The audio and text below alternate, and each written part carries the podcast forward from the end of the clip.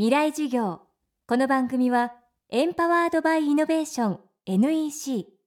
暮らしをもっと楽しく快適に川口義賢がお送りします。未来授業水曜日。チャプター3未来授業今週は誕生から400年を迎える日本画の潮流リンパにスポットを当てています。講師はアートディレクター山田真也さんですリンパの最大の特徴は直接の師弟関係を経ずに時代を超えてその表現手法やエッセンスが継承されてきたこと。大胆な構図やデザイン性は日本画のみならず現代の商業デザインやポップアートにも影響を与えていると言われています。そしてリンパという名前の由来ともなったのが江戸中期の絵師尾形光琳です。京都の呉服商の次男として生まれ美しい着物に囲まれて育った光琳。けれども高等生活を重ねて遺産を使い果たしそれを機に本格的に絵筆を取るようになりました。未来授業3時間目。テーマは光琳と着物と町民文化。尾形光琳、まあ、尾形健山これあの兄弟なんですけどもがやはり、えー、リンパとして、まあ、元禄時代ですよね一番まあ町民文化が発達した元禄時代なんですけども、えー、その時にやっぱり現れてる、えー、優雅さっていうのをやっぱり皆さんにこうチェックしていただきたいなと思いますね。尾形光琳自身は仮金屋という呉服屋さんで、えー、一番まあ大きく飛躍した時っていうのが東北門院政子といってちょうど徳川秀忠の2代目将軍ですねの、えー、娘のところに嫁ぐ、まあ、お道具として、えー、仮金屋に注文がありまして、えー、その時作った、えー、置物っていうのが、えー、仮金屋が手掛けたんですね。そしてゴミ王まあゴミ王とも言いますけどゴミ王天皇という108代目の天皇のところに、えー、嫁ぐんですね、えー、その時の嫁ぐ形としたお道具が尾形光琳の、えー、仮金が描いたと。絵師だったんですけど多分ね僕らもそうなんですけど一応私も着物のメーカーのオーナーとしてもやってるんですけども基本的にやっぱりね文献を持つので、え昔のものをやっぱり買い上げていって自分らの資料にしていくんですよ。もしかしたらその時にいろいろな俵屋宗達の、うん、絵とか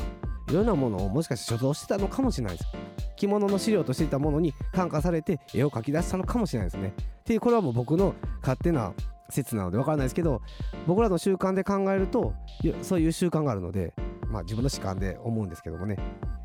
えー、当然あの風神雷神をあの尾形光琳なりに、えー、同じものを描いてるんですね、えー、そして柿つばた図という、えー、根津美術館にある柿つばた図。そして MOA 美術館にあるえー、勾配白梅図っていうのが一番まあ、一応国宝に描かれてますけども。それなんかは非常にやっぱり、えー、尾形光琳らしい絵の描き方がされてますね。尾形光琳が生きたのは江戸中期。優雅な公家文化や堅実な武家文化の一方で江戸中期は自由で遊び心のある町民文化が花開いた時代でもあります。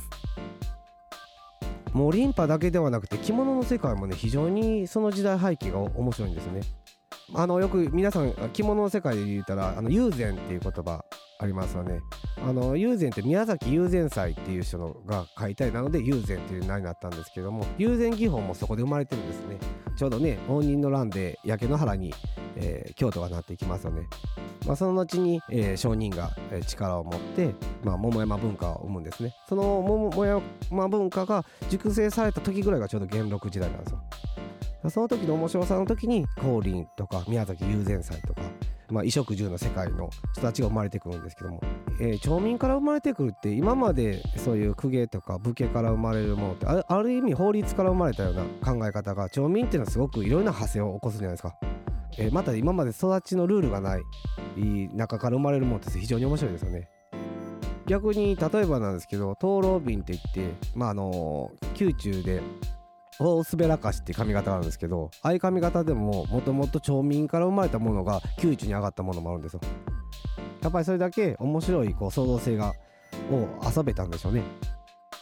これ僕が見てる中ではまあその上級の町民たちがこう楽しんだ世界のようにも見えるんですけどもね。基本的にそういう文献とか昔日本画を買うとか、えー、例えば日本のああいうふうな顔料とかって非常に高いんですよね。そういう材料を変える人間でなければ変な話絵を学んだり、えー、絵を描くことってできなかったんですよ。当然尾形光琳とかでもそうなんですけども。やっぱりなんかこう今までこの歴上の書を見てると皆さんお金持ちの坊ちゃんばかりなんですよ。リンパの絵師としてなってるでしょ例えば酒井法一でも姫路城の城主の弟さんでしょ。でもそういう人たちってまあなんかこうあまりくすんだものの見方をしないっていうかね。純粋な心のまま絵を描かれてる気がするんです。けども腕だけは非常に伸びてるのでまあ変なし少年心のまま大人になっちゃったみたいな優しい丸み感を感じたりします。そういうところが僕はリンパの素晴らしさでもあるのと違うかなと思ってます。今週の講師はアートディレクター山田真也さん。テーマは誕生から400年を迎えた日本画の潮流リンパです。未来授業明日もアートディレクター山田真也さんの講義をお届けします。川口技研。階段での転落大きな怪我につながるので怖いですよね。足元の見分けにくい階段でもコントラストでくっきり白いスベラーズが登場しました。皆様の暮らしをもっと楽しく快適に川口技研のスベラーズです。未来事業。この番組はエンパワードバイイノベーション NEC がお送りしました。